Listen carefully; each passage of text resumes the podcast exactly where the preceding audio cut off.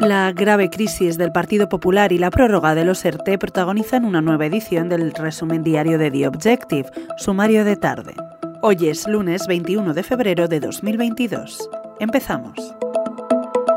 Los varones críticos creen que Casado busca tiempo para una imputación de Ayuso. Varios varones territoriales del Partido Popular creen que el líder del partido se está resistiendo a convocar un congreso extraordinario porque busca tiempo para una hipotética imputación judicial de Isabel Díaz Ayuso o de su hermano, según fuentes consultadas por The Objective.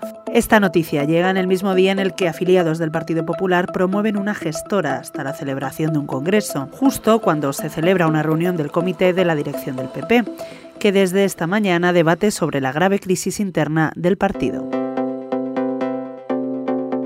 Seguimos con la crisis en el PP. El Partido Popular no abrió uno, sino dos expedientes informativos en contra de Ayuso, sin que el segundo se haya comunicado aún a la mandataria regional. Este segundo expediente informativo se abrió a raíz de las declaraciones de la presidenta el jueves en la Puerta del Sol, en las que acusó a Casado de haber maquinado una trama de espionaje en su contra para acabar con su carrera política.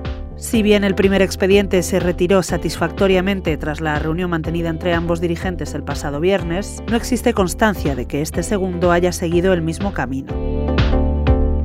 En economía, el gobierno, los sindicatos y los empresarios han acordado prorrogar un mes, hasta el 31 de marzo, la regulación actual de los expedientes de regulación temporal de empleo de la pandemia, periodo en el cual deberán transitar hacia el nuevo modelo de ERTE establecido en la reforma laboral. El número de trabajadores afectados por los ERTE vinculados a la COVID se ha enquistado en la cifra de 100.000 personas y no disminuyen de esa frontera desde hace más de dos meses.